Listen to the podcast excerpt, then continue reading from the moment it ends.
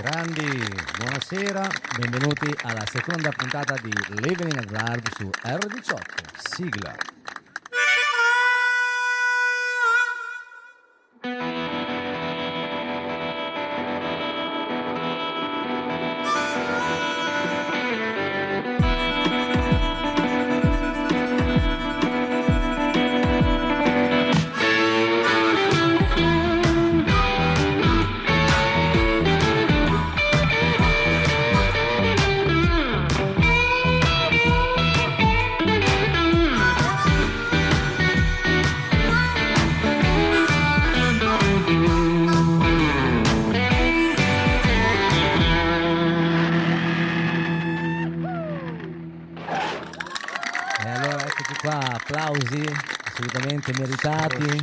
Dopo il grande successo della prima puntata la settimana scorsa ti sei ripreso Capigi? come- Io sì, poi qua vedi, c'ho la... Come l'hai eh, vissuta? Loro non lo vedono, lo No, vedrete calmo tra qualche giorno. Tieni, la, possiamo- tieni la cartuccia perché questo è un brindisi Beh, ce n'è altre di cartucce da sparare. Abbiamo le riserve. No, dai, c'è un po' di arsura, po' di arsura. necessariamente. Allora, mentre tu ti abbeveri, io do un po' di informazioni tecniche per seguire e partecipare alla puntata. Prego. Allora, potete seguire in diretta questa bellissima puntata di Living in Hazard, eh, sempre sul sito di r18.com. Partecipare andando sui eh, nostri canali social, eh, Facebook e Instagram, seguendo Big River Band Official, l'ultimo post in ordine di postamento. E commentare la foto, noi vi rispondiamo in diretta. Eh, potete anche rivolgere domande ai nostri grandissimi ospiti che adesso vi presentiamo fra poco. Poi- che altro, un'altra cosa importantissima. Solo una Eh, ne ho dimenticata, impossibile. No, non è dimenticata una, Ah. ne dimenticate... Tre almeno. No, una sola, dai. Tutti i brani che ascoltate in queste trasmissioni, queste puntate, sono estratti dalla playlist Spotify Living in Hazard, così un nome a caso. Esatto, non dovrebbe essere difficile Seguitela, ascoltatela. Lo chiedo tutte le volte, non so se si può commentare su Spotify, se si può commentare. No, al limite può. scrivetele, scrivetelo Allora, piccolo mette- di fianco al telefono Esatto. e poi ve lo Mettete un segnate. cuoricino. E allora noi ci lanciamo nel mood di questa puntata con un grandissimo pezzo.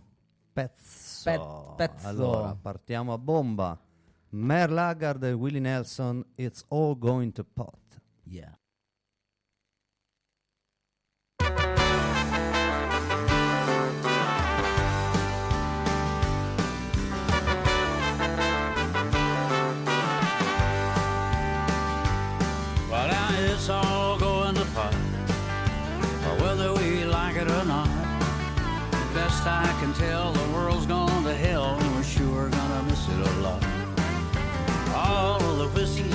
Lynchburg, Tennessee, just couldn't hit the spot. I got a hundred dollar bill, friend, you keep your pills, cause it's all going to pot. That cackle babble head in the box must think I'm dumb as a rock. Reading me the news while I'm kicking off my shoes and it's scaring me out of my socks. That red-headed stranger I'm not. But buddy, let me tell you what. Ask old Will to say, here's the deal, friends, it's all going to pot. Well, it's all going to pot. Uh, whether we like it or not. Best I can tell, the world's gone to hell and we're all gonna miss it a lot. All the whiskey in Lynchburg, Tennessee just couldn't hit the spot. Got a hundred dollar bill, you can keep your pills, friend, it's all going to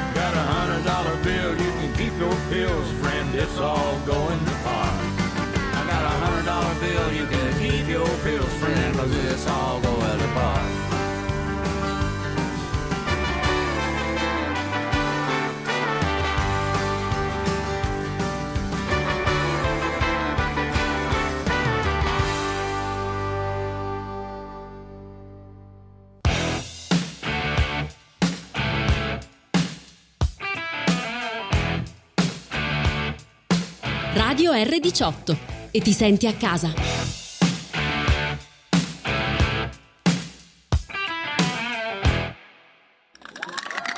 E Merla Gard e Willie Nelson. Allora, cosa, cosa possiamo raccontare? Questo brano, anche questa volta gli applausi sono sempre strameritati, ovviamente. Esatto. Sia per il brano che per la conduzione. Questo è un brano, un brano particolare. Cosa parla? È un brano. ah, di cosa parla? non si è capito.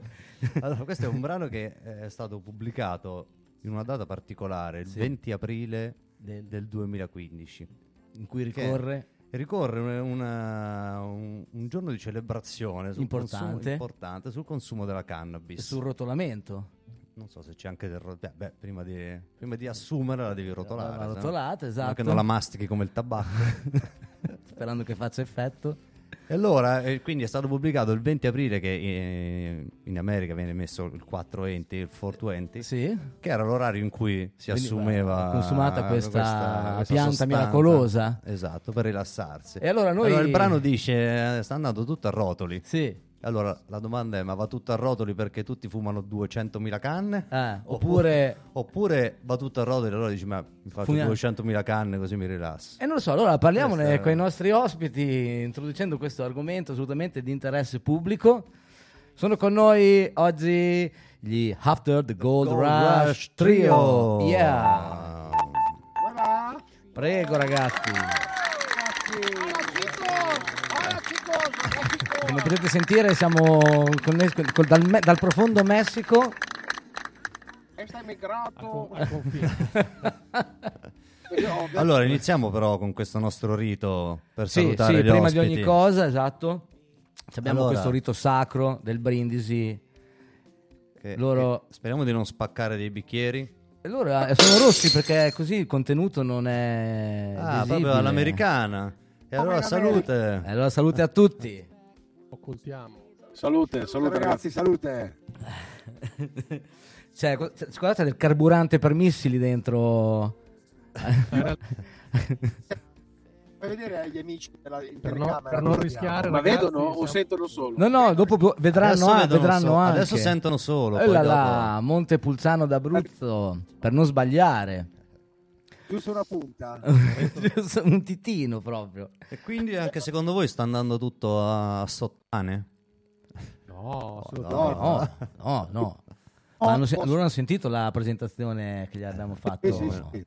Ok, cosa, che rapporto? No, questo la fangiamo degli altri, Questa- questa domanda. degli altri. Non possiamo plagiare. Cosa ne pensate di questo rotolamento legato alla marijuana, che il mondo che va a rotoli? Io do la parola a Luciano. Luciano, Luciano, Marijuana. Io sono testimonial ufficiale, quindi che va benissimo. vorrei raccontarvi Non questo. Vai.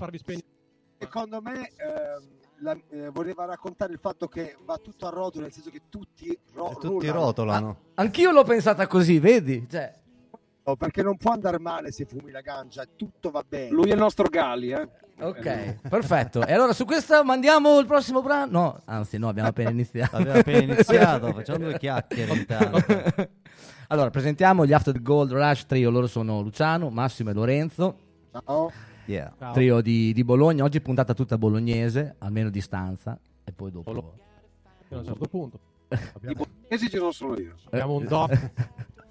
Bo- bolognese solamente di, diciamo, Esatto. do- dove trasmettiamo, insomma, dove siamo tutti, ecco, poi. Allora, sì, sì. Ma ci sono ancora i bolognesi a Bologna? ci sono- ma ci sono mai stati i bolognesi a Bologna? Questo è un me- falso mito. Così me l'hanno venduta quando sono arrivato qua anch'io. Io Bologna. Doc, doc. Io sono Doc. Doc, Perfetto. Doc come il vino.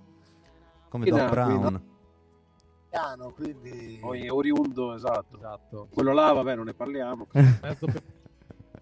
Io sono un vero countryman perché sono del sud. Esatto, gli stati del sud.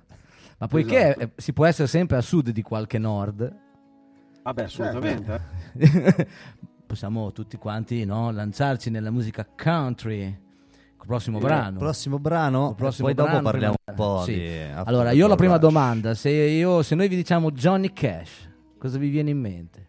Ah, Viene in mente l'universo parallelo, ma dobbiamo sceglierlo noi o lo scegliete voi? Ormai il brano è deciso, però tutto il resto può essere raccontato, non è un problema. Facciamo un'autodomanda, no? Posso farla io? Vai. Facciamo, chiediamo qual è il brano di Johnny Cash preferito. Che- oh, no, aspetta, no, no, la cambio. Che hai più suonato? Eh, Cocaine Blues. Non ce Anch'io. l'abbiamo. Un'altra? Forse Folsom Prison. Album on the Star, che ho più suonato, perché do- dovevo imparare il, bra- il brano a memoria, adesso Ah, è giusto stato per duro. que- giusto per Poi l'abbiamo quello. tolto dalla scaletta. Comunque, Album on the Star. Però Cocaine Blues è un brano che diciamo racconta un po' il vero Johnny Cash. Eh beh, Esatto.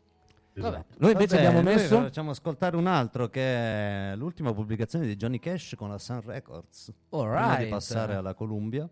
1960 Midnight Cat. Yeah.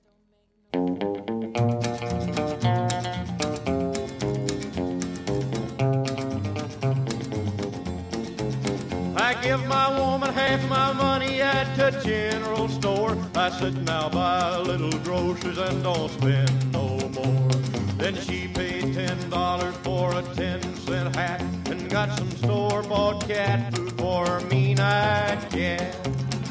When I give her ten more dollars for a one way ticket, she was mad as she could be. Then I bet ten more that if she ever left, she'd come a crawling back to me.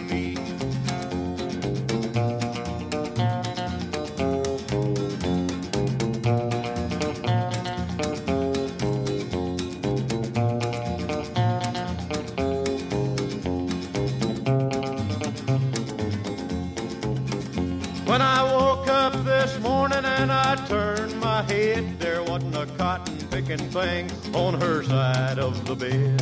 I found a little old note where her head belonged.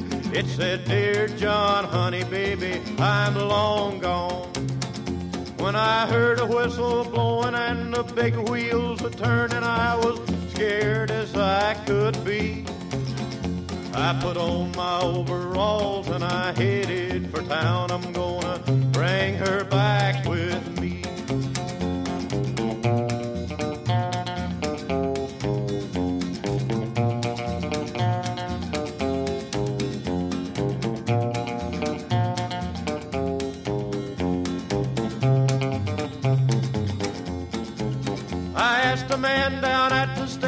If he had seen her there. I told him all about her pretty eyes and long blonde hair. He spit his tobacco, said I'll be that blamed. I believe I did see her leaving on a eastbound train. I bought a round trip ticket on the eastbound train. I was broke as I could be. But when I come back, I gotta buy another ticket. Gonna bring her back with me.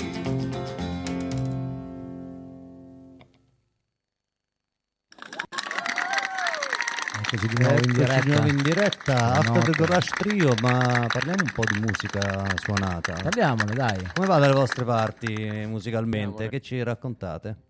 Fateci una domanda specifica perché è molto vaga così. come va? È vero, l'abbiamo presa alla larga. Ma cosa si dice a Bologna? Si suona a Si Bologna? suona?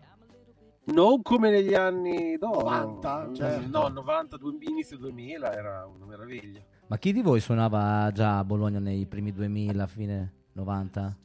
Ero un ragazzo, top, c'erano top, no, top. 20, 20 anni, insomma, 20 poco più. eh, Eri già in giro a suonare, a far serate? Sì, facevo, perché io, io sono metallaro, quindi Ok. io arrivo... Io arrivo da lì, poi il country è arrivato dopo, il blues sono arrivati un po' dopo. Li Infatti ho sempre ascoltati, perché- eh, perché mio padre, io ho a caso tutti i dischi, tu- tutti o quasi, insomma, molti Sì. dischi di Johnny Cash, Elvis. Sono cresciuto con quella roba, però sono stato travolto dai Metallica, ai Guns, i Dream Theater. Quindi No, tu- ma sì, sì, no, io, anche- ascoltarla sta io cosa. faccio progressi. Cambiate dopo. No, no, allora niente, insomma, comunque que- erano anni mer- meravigliosi, insomma, lì si sparava. Di brutto. E dopo hanno cominciato a chiudere tutti i locali. E suonava- invece- suonava lui. Esatto, probabilmente per quello. Ultimamente Dice hai anni- contribuito. ce l'ho fatta, esatto. E quegli ultimi anni sta- si sta un po' riprendendo, ma niente a che vedere con, con quegli anni Certo, là. con gli anni d'oro, ovviamente. certo. Adesso Massimo? Jam dovunque. Domanda è la stessa. Sì, dai, Sì, possiamo... più o meno, impressioni. Noi ci abbiamo le nostre, però ci confrontiamo anche perché magari noi siamo disfattisti. Esatto. Ah, Negativisti. confrontiamoci, magari dice ah qua è fighissimo.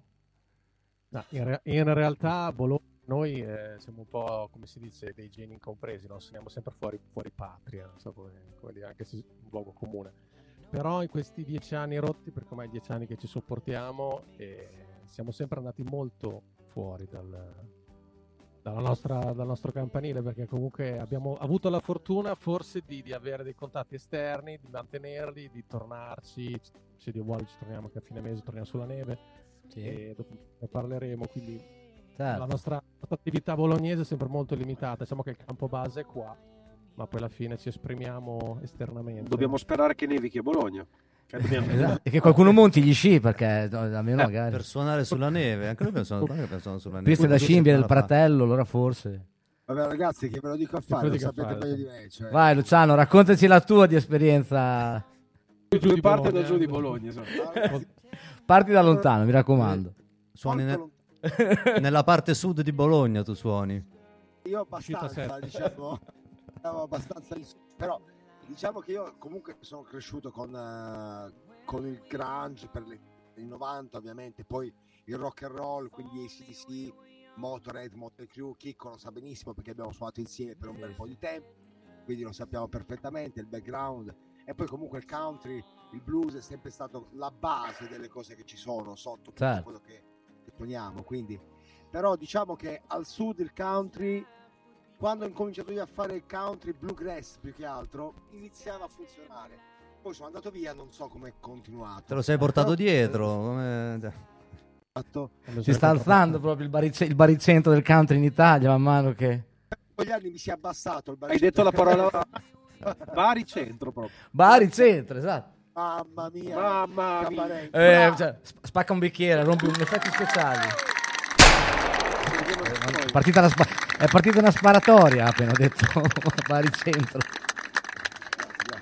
sempre Non sentiamo noi. Ah, voi non sentite gli effetti speciali? No, non li sentono, li sentiranno dopo. Perché sennò devo arrivare laggiù in fondo a premere un tasto che è un po' Ah, scomodo. dobbiamo risolvere, adesso in futuro risolveremo anche questa Oh. cosa. No, no, perché sento, No, si sento-.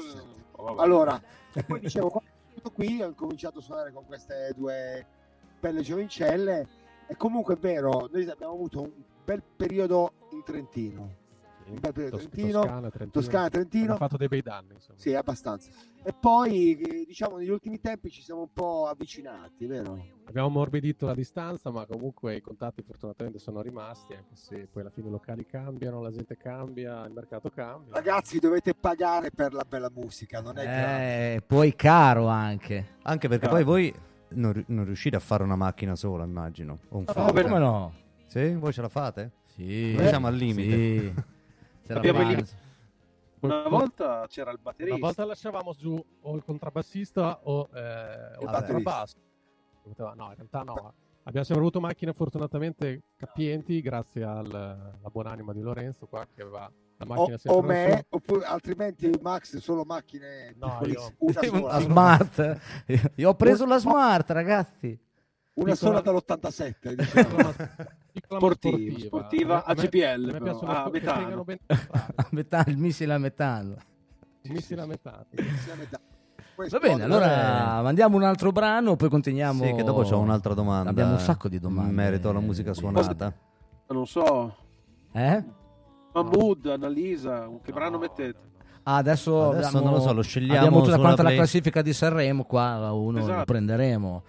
E il prossimo Il è prossimo Billy, è Billy Joe, Shiver, che a Sanremo probabilmente è andato forse a farci il bagno una volta Ma nella sua vita, in vacanza. Ottimo microclima. I'm just an old chunk of coal. Yeah.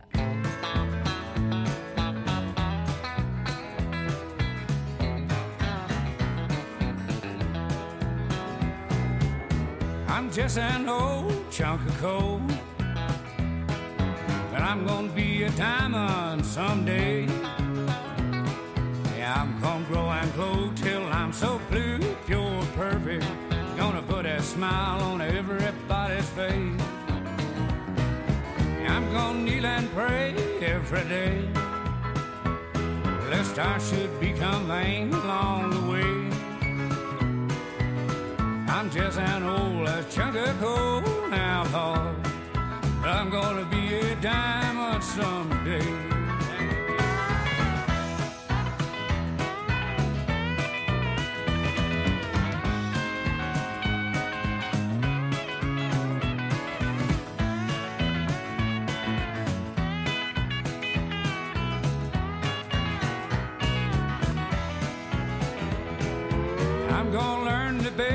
Words to talk. I'm gonna search and find a better way to walk. Yeah, I'm gonna spit and polish my old rough edged self till I get rid of every single flaw. Well, I'm gonna be the world's best friend. I'm gonna go around shaking everybody's hand, yeah. Well, I'm just an old chunk of coal. And I'm gonna be a diamond someday. Oh, I'm gonna be the cotton picking rage of the age. I'm gonna be a diamond someday.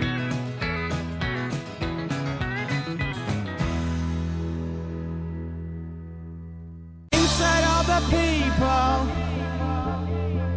Radio R18, in diretta da Più Spazio 4. flickering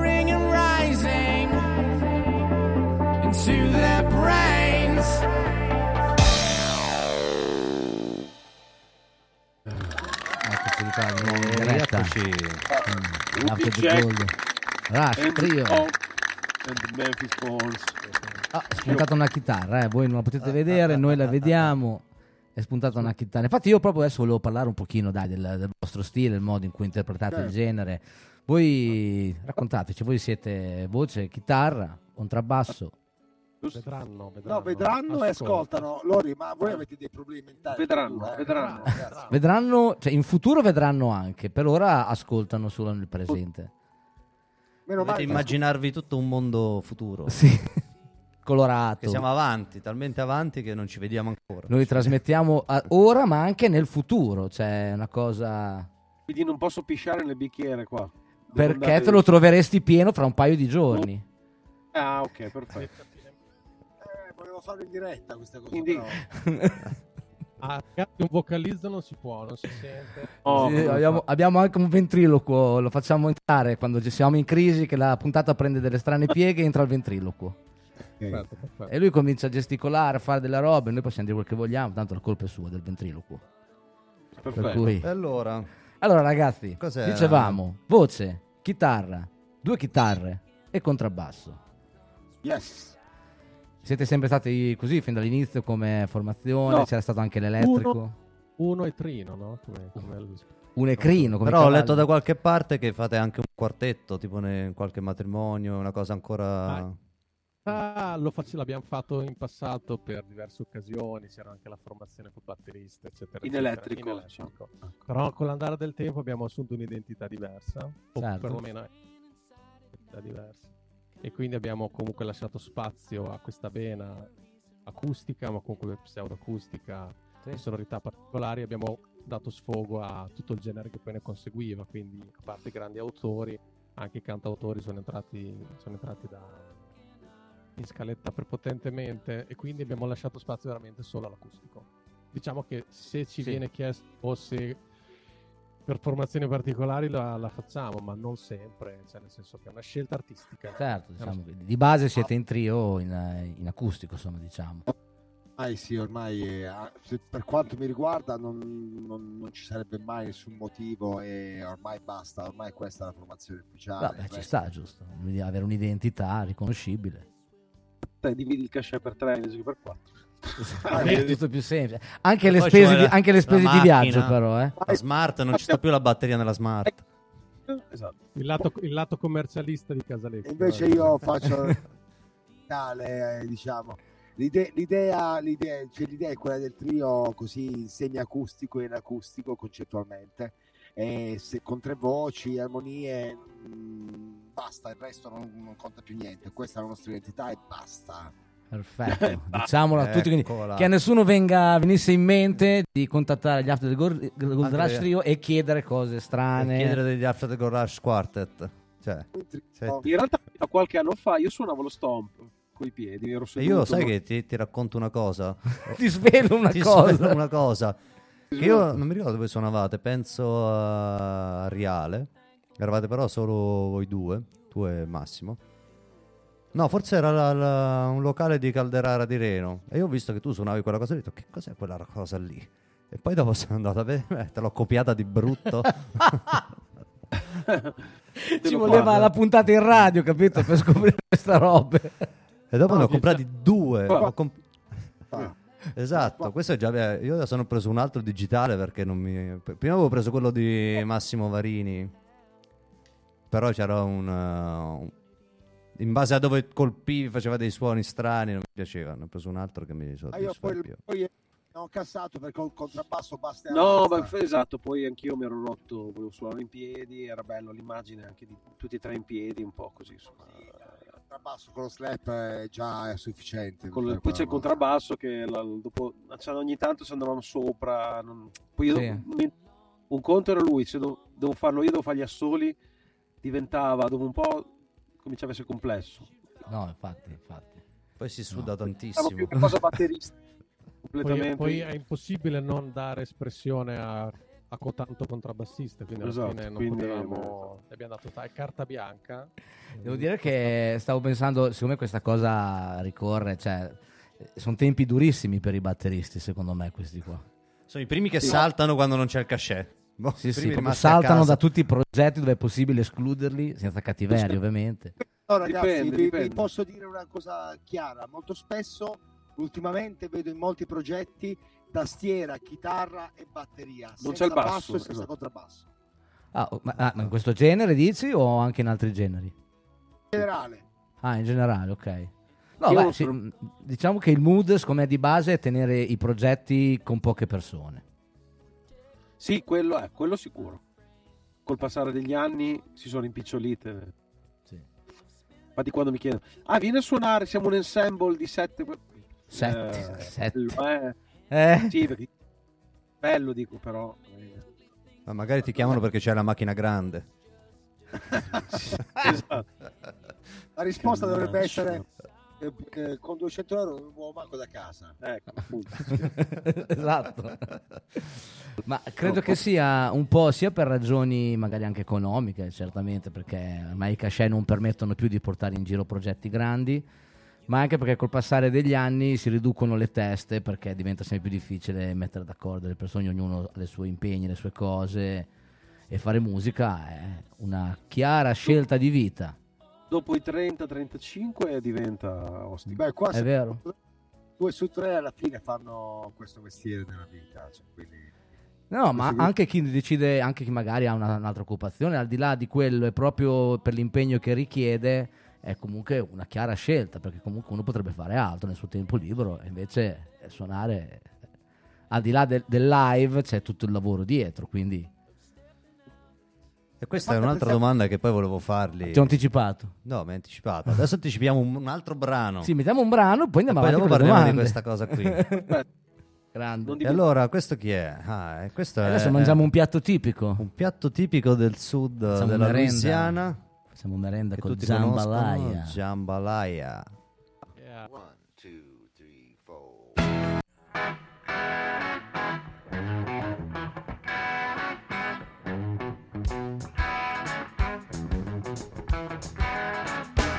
Goodbye, Joe. I got to go. Me oh my oh. I gotta go. Pull a down the. My is the sweetest one. Me oh my oh. Son of a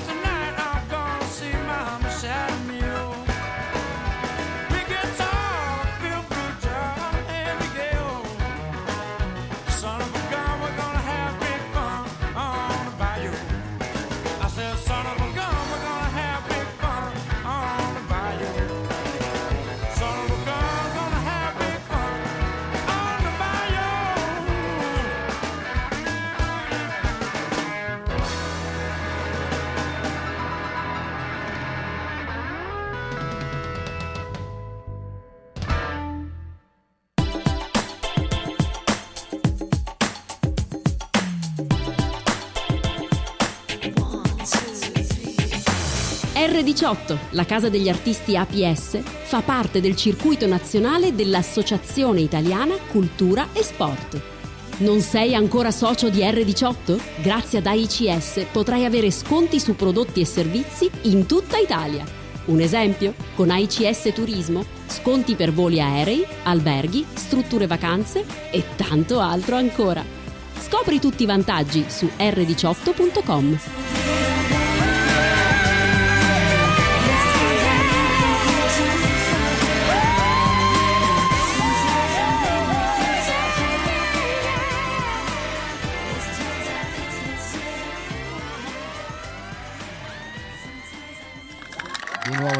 rieccoci di nuovo in diretta. Ah, Non sono aumentati gli strumenti, c'è sempre solo una chitarra. Pensavo di trovarli già Dietro con... c'è una lunga schiera di altre chitarre, quindi da- c'è l'imbarazzo della scelta. è be- C'è bellissima. una concessionaria qua dietro. Dopo Si possono prendere anche a noleggio. avremmo dovuto fare delle prove, ma io Ah, mi sono dimenticato il contrabbasso a casa. Roba da niente, roba da niente. Piccolo, portavo le macchinine e dimenticavo a casa la cartella con i libri. Com'è questa cosa? Capitava a tanti. Capitava tanti, deve essere proprio una roba che c'è in giro da quando sei piccolo.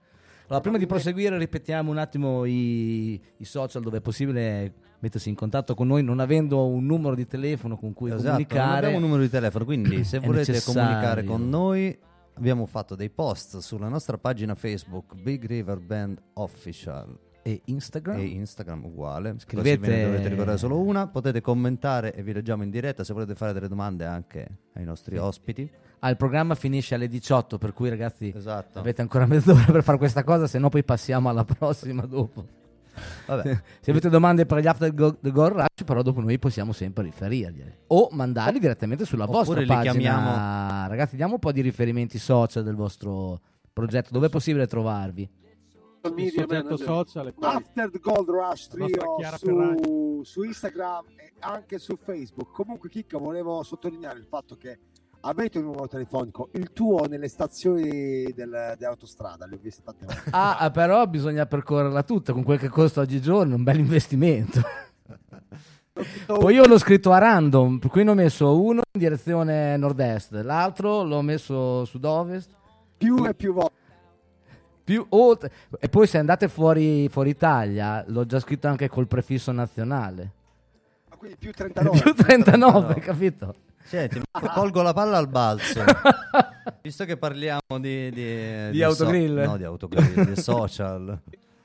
Ma voi che rapporto avete? Voi sapete che adesso non basta più che suoni e basta. Una volta era così. Adesso Eh, devi tempi. farti tutto. C'è la parte grafica, video, social. Voi che rapporto avete con questa cosa? Siete quelli che dicono ma io non ce la posso fare? Oppure no, bisogna farla? Siamo un po' boomer, eh, siamo un po' Lo stesso rapporto sì. che c'ha forse Malgioglio con la, con la fi... Con la, sì, Con la figlia? Quella, quella filastrocca, con la filastrocca. con la filarmonica, sì, sì, è un rapporto particolare. Voglio Diciamo che ci impegniamo, nel senso che comunque ci rendiamo conto dove viviamo, in questo mondo, in questo mondo di là.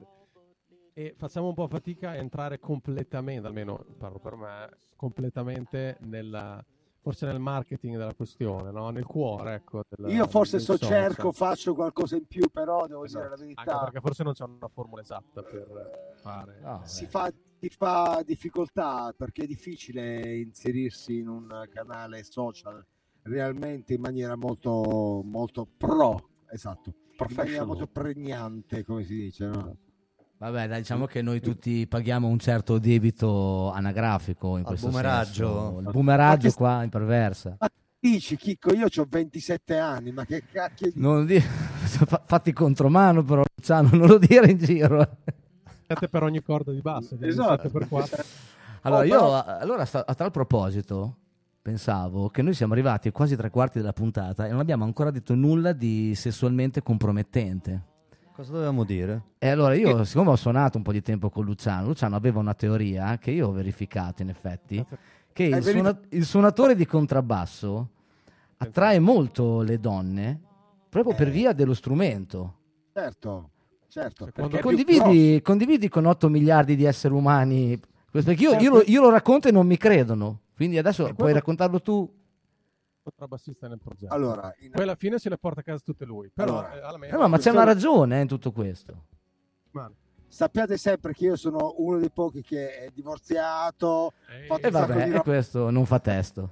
Perché? Perché? Perché Quello- il perché contra- sbagliato strumento. Bravissimo, potevo suonare tranquillamente la chitarrina, ero a posto. Attira una serie di, eh, ma non neanche tanto giovani, Saranno le le donne di una certa, di certa età, tra Certo. i 30 in su, Sì? ama la forma mentis del contrabbasso perché immaginano che il manico del contrabbasso abbia un'attinenza al corpo dell'essere umano. Ah, ok. E assolutamente. Esatto. Poi vedono quelle mani che fanno Poi soprattutto che tutto, tutto così. sbatto con le Esatto, mani. dice, chissà C'è stata un'amica di- eh, co- comune che mi ha mandato un messaggio dicendo, comune, attenzione. sì, dicendo eh, mandando un messaggio di un'altra amica dicendo Sì. ah quelle mani non vedo l'ora che mi sculacci Ah, Bicchieri che si rompono, pistole che sparano, mettiamo tutto alla grande. E questa cosa, in effetti, io la racconto in giro, ma non mi credono. Invece, guardate che sbagliate, non è vero. Questa cosa funziona. Adesso noi stiamo scherzando, ma mica, mica più di tanto, perché comunque. poi ragazzi le donne amano le manone vedete que- Che però Co- adesso non coi- vedono, possono solo immaginare. Che vedranno fra un paio di giorni connettendosi alla nostra pagina YouTube, sempre Big River Band Official, Official. dove uscirà il video della puntata corrente con Eh sì, tutte qua- queste tematiche. Così vedrete anche quali facce raccontano queste cose. Ma, ma- ma perché After the Gold Rush? Eh, Facciamo ma una perché? domanda. Oh, Perché? siamo arrivati Allora, alla- aspetta che ti faccio una domanda. Ma senti, ma perché After the Gold Rush? Eh, Io che cazzo ne so. Cioè, ah no, ok. Vuoi Come rispondere tu- tu? come Puoi tu- inventare qualsiasi cosa, tanto tutto è lecito. Vabbè, del 1970, quindi sono già 54 anni fa. Uscì uno dei dischi più rappresentativi della storia del country rock mondiale, After the Gold Rush, di un certo Neil Young, di cui noi siamo praticamente devoti, no? tutto, il- tutto quel disco lì, perché dentro quel disco lì c'è lo Stargate, a parte il periodo. Tu compri quel disco, c'è tutto. C'è country, c'è grunge, c'è rock, c'è southern, c'è tutto quello che si deve ascoltare. È una febbre di questo genere. Noi abbiamo, noi insomma, magari io perché comunque ho battezzato il nome e poi l'abbiamo condiviso. Sì. After Gold Rush Trio è proprio ispirato al genere, non è un tributo a Neil Young, ma è un tributo al genere country rock. certo perché comunque alla fine ci sono i Creedence intorno che Esatto, sono gli Eagles adi- eh, adoriamo di America. di America sì, certo, Però. Neil Young è la... la stella polare La stella polare. L'epicentro, No. diciamo. Il nostro Giovanni Battista. Esatto. Ecco. E allora, visto che abbiamo parlato di Neil Young, noi vi facciamo sentire un brano che non è di Neil Young, non abbiamo messo Neil Young in scaletta.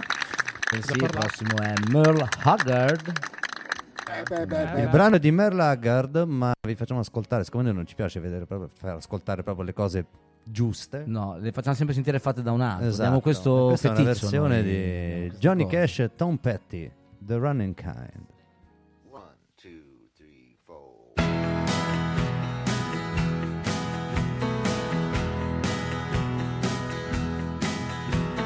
I was born the running kind, with leaving always on my mind. Home was never home to me at any time. Every front door found me hoping I would find the back door open. There just had to be an exit for the running kind. Within me there's a prison surrounding me alone, as real as any dungeon with its walls of stone. Running's not the answer, though running's been my nature and the thing in me that keeps me moving on. I was born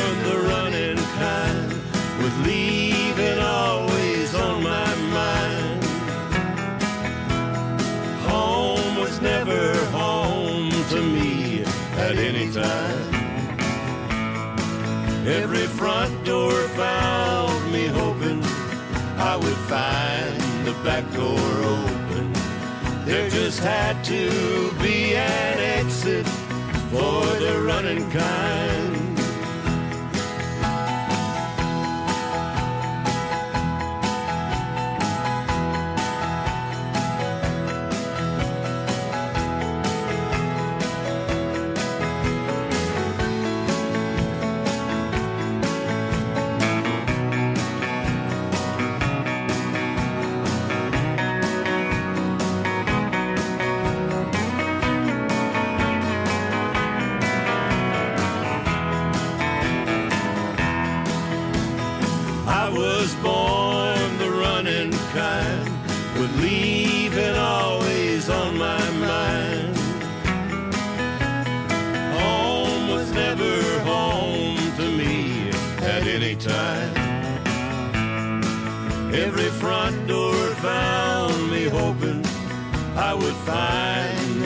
Door open.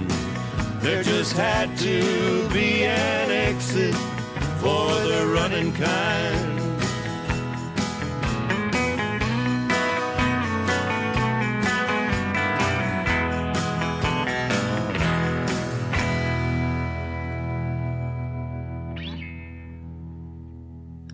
Yeah, Ah, vedi che Tom vengono Petty. fuori strumenti come se piovesse. Running Kind, bellissima questa canzone. Ce l'avete poi in scaletta questo brano? No, questo non ce No, l'abbiamo. questo no. Ah, Allora possiamo farla noi, Pigi, segnatela. no, perché devo raccontare il retroscena. Ci siamo trovati noi a, a fare una serata, a condividere il palco l'anno scorso, in, ago- in agosto, mi sembra, l'estate, a Monghidoro. Eh? E allora ci siamo sentiti qualche giorno prima per confrontarci sulle scalette, perché cioè, ci siamo accorti di condividere più o meno l'80% dei brani. Vabbè. Però ci sta, ci sta, il genere è quello e comunque abbiamo stili completamente diversi, in modo di, di, insomma, di, Esatto.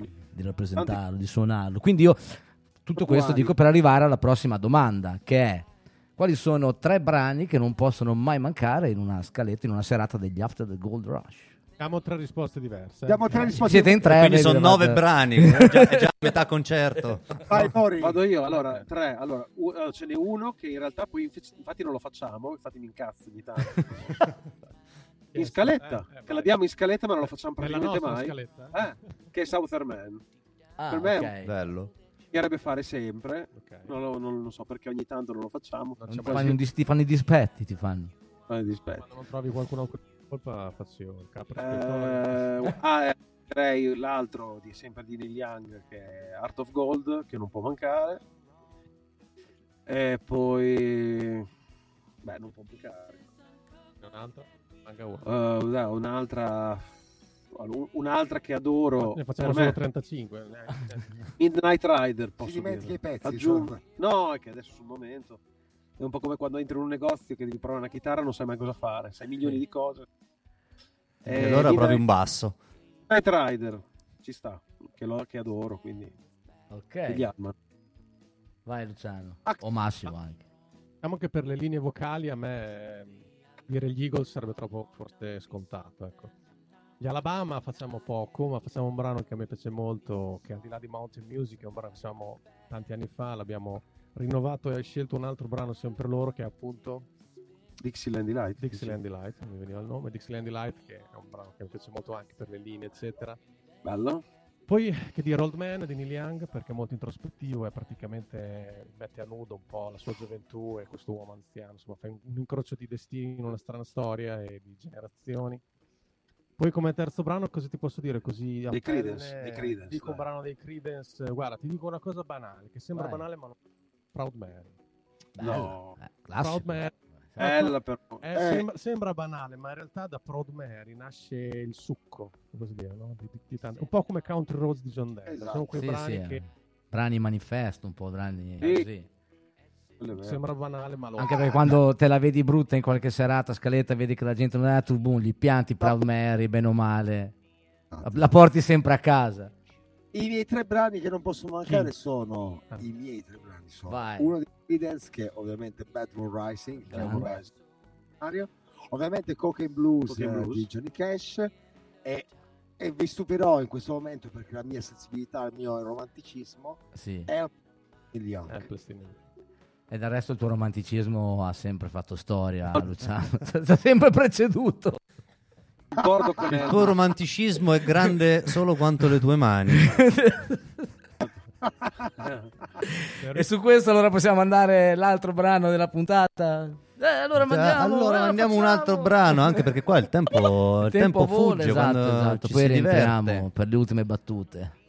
E qui dove siamo? Qui stiamo parlando proprio di, Di loro. Di boomer si parlava e questo è un brano che parla del fatto che invece più sei vintage e più l'esperienza Più piaci. vince, perché tu hai fatto un sacco di esperienze e sui giovani vinci sempre. E noi la sposiamo tutti questa massima, la questi grandissima. sono Willie Nelson e Waylon Jennings. Old Age and Treachery.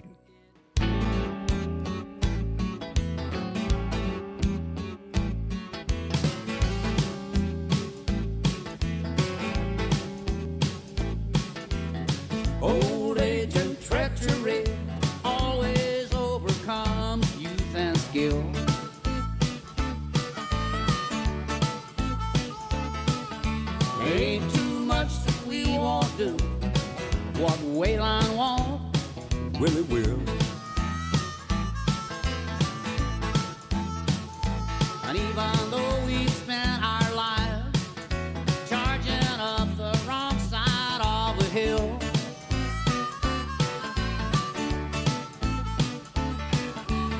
Old age and treachery always overcomes youth and skill.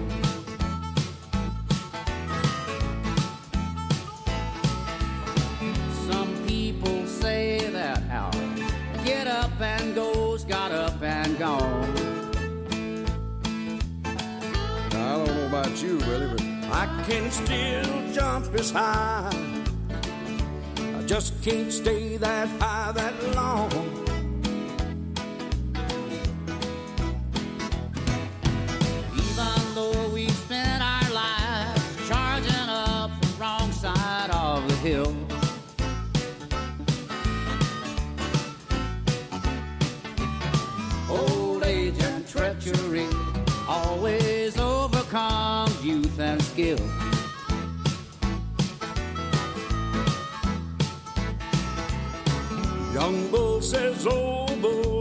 Run that heifer down and have a ball.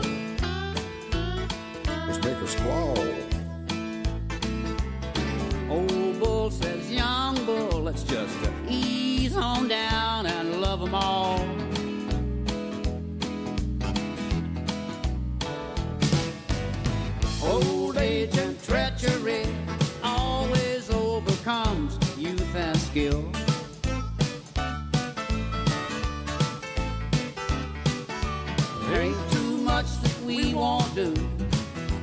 wailing wall, a willy will.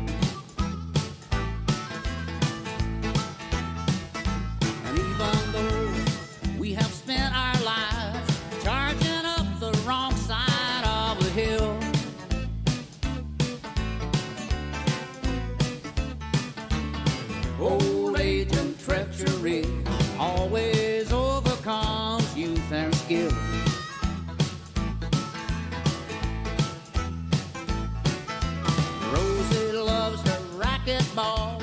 She won't do it, but her sister will. damn, what'd you say that for? You got a thing to do with this. I know what you're trying to do. Trying to get half the song. Okay, we'll put your name on it. You didn't do nothing. You got nothing to do with it. Rosie likes her racquetball. She won't do it, but her sister will.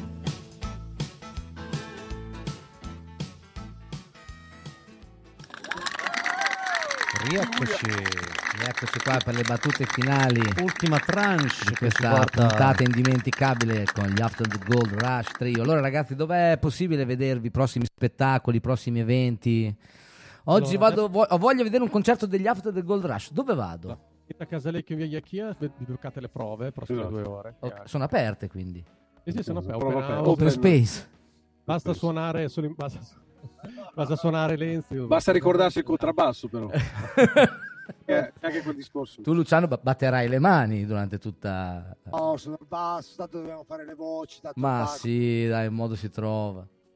In realtà, in realtà c'è beh, la nostra pagina Facebook e Instagram, After Gold Rush Trio, poi c'è anche il canale, come abbiamo ricordato prima.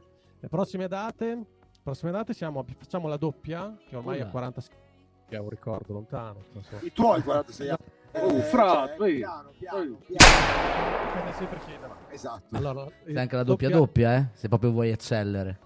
Esatto. Fammi Non fare una esager- do- non esageriamo. do- Allora saremo il 20 Tre. il 24, sabato 24, mi- correggetemi, è un sabato il 24. Eh, se non 20, ricordo 24 è un sabato, sì. È un sabato, siamo in provincia di Verona, un locale molto bello, si chiama The Jiminy, da un Sì.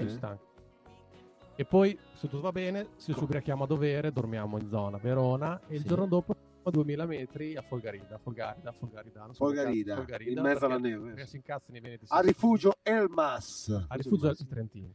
A rifugio al Grande. Mas di Maro e la località è molto bello, ragazzi. dove non si può arrivare con la macchina. Si- Quindi qui- lui bestemmia tutte le volte attraverso le piste. da- dall'altra parte della pista Con la gente che gli sfreccia di fianco. che va alle Eh, del, resto, del resto il, mesti- il rischio è il vostro mestiere, ragazzi. Cioè... Esatto. Esattamente. Infatti, l'ultima volta ci siamo è portati dietro anche due sciatori. e Li abbiamo trovati a L'ultima Bologna. volta il giorno prima che chiudessero per il Covid. Siamo stati- 2019, esatto, esatto. 2020, So- 2020. bei, ric- sono bei ricordi del resto. sono- ricordare. Infatti, eh, eravamo tutti a cantare alla fine del Ah, concerto, era s- noi davanti ai microfoni e nessuno si è ammalato. E Esatto. siamo rimasti abbastanza perplessi di questa cosa. Sì, no, perché la musica è una medicina, quindi vedi, dove si- c'è musica non ci si ammala, di, non si prende il covid. L'altro quel giorno No, lì sono- annullavano tutto, tutti, Tutto, tutti amici, tutto. tutti- tutto annullato, noi eravamo gli unici che suonavamo. Bellissimi ricordi. È successo anche a noi questa cosa, quindi è stato proprio da bello. segnare proprio. eh. Noi avevamo una serata in un locale bellissimo il giorno in cui è uscito il Green Pass. Ovviamente non ce l'aveva quasi nessuno, quindi la gente non poteva entrare. E a questo proposito io facevo la e que- domanda. e su questa Pigi vi fa una domanda. La domanda che mi ero preparato, perché tanto Perfetto. capita a tutti. Voi conoscete no, anche il, il gruppo di Facebook, quello musicisti, eh, gestori. Grazie, Merda. eravate tantissimi e poi dopo non c'era nessuno.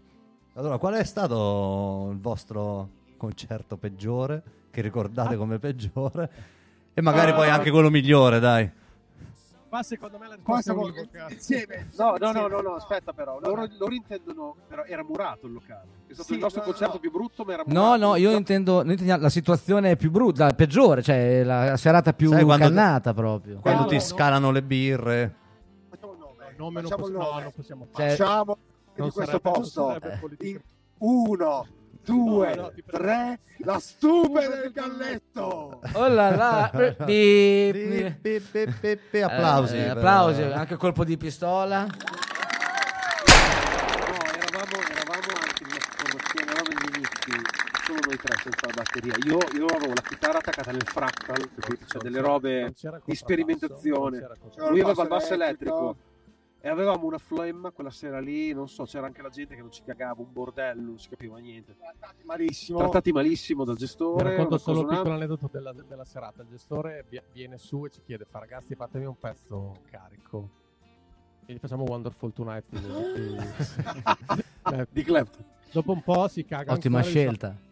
Torna su, fa no, ragazzi, un, un pezzo ancora più carico. Gli facciamo, non mi ricordo, il lentone della Madonna. Alla fine, insomma, serata fa nel bis fa adesso ragazzi però pezzo- abbiamo fatto il bis Wonderful Tonight un'altra volta Vabbè, è un bis per forza. Ve la siete un po', allora ve la siete un po' cercata comunque. No. diciamo, la serata. Sai quando entri in un posto, noi siamo arrivati lì alle 7, quando entri proprio in un posto che dici no, non sono a casa. Sì, qui è non- stata proprio una Eh, serata. Eh, qui, vabbè, capita, eh, sì. eh, Energie, energie. Allora no, noi ci dissociamo da tutto questo che hanno detto gli altri del Gold Rush. eh, se ci sono delle querele, sapete i loro. Volete ripetere i vostri link social? Ti do il numero del mio avvocato. Direttamente anche il suo link social, volendo. After the Gold Rush Trio su Instagram, anche su Facebook, After ovviamente. the Gold Rush Trio. Trio. E su OnlyFans. Esatto. Yeah. esatto. E, eh, e allora su questo noi mandiamo il brano finale, poi rientriamo per gli estremi saluti. E Esatto. poi... E poi, eh, poi ci si vedrà. e poi chi si è visto si è E visto. allora, il prossimo brano, Randy Hauser, They Call Me Cadillac.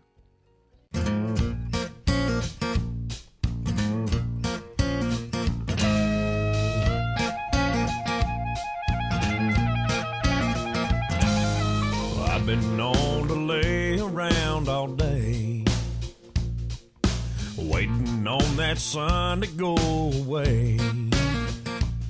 Well, that's when I'm up and slipping on my boots and headed out that door to have a few. And then they call me Cadillac, and when they do, I holler back. Say, come on, boys, let's go. Or take a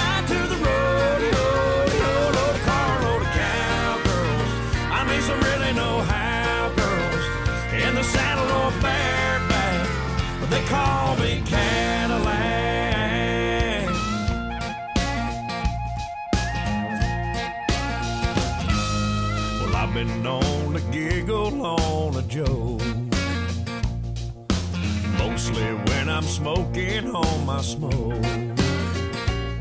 And most folks know it's time for getting down. When I reach back and turn this hat around, and then they call me Cadillac. And when they do, I holler back. Say, come on, the boys, let's go.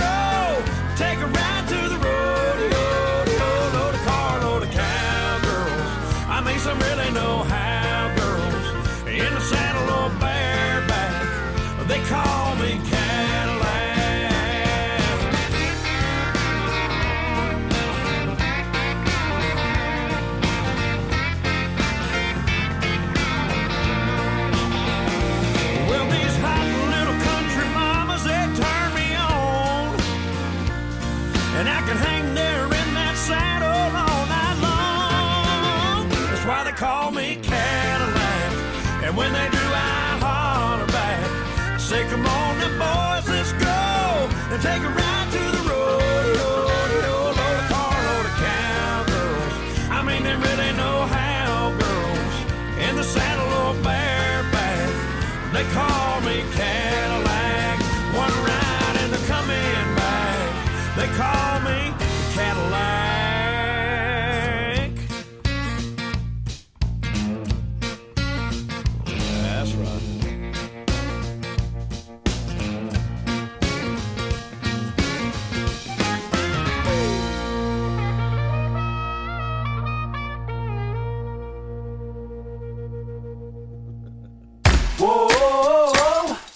nostri corsi di formazione e masterclass. Diventa socio e iscriviti su r18.com. Eh, grande, allora ragazzi siamo ai- alle battute finali, ricordiamo ancora una volta che da domani sarà disponibile in versione podcast di ascoltare la puntata di oggi, sempre sul sito di r18.com e fra un paio di giorni sarà disponibile la, mm, la versione video, video podcast, Video podcast. sul nostro canale YouTube, eh, www.youtube eccetera eccetera, slash Big River Band Official. E sarà possibile anche ascoltare tutti i brani che avete sentito oggi e le puntate precedenti sulla playlist Spotify Living in Hazard. Yes. E allora salutiamo i ragazzi, gli After the Gold Rush Trio, Lorenzo, Massimo, Luciano. Dite l'ultima cosa che vi viene in mente. Che non inizi per F e non finisca per no.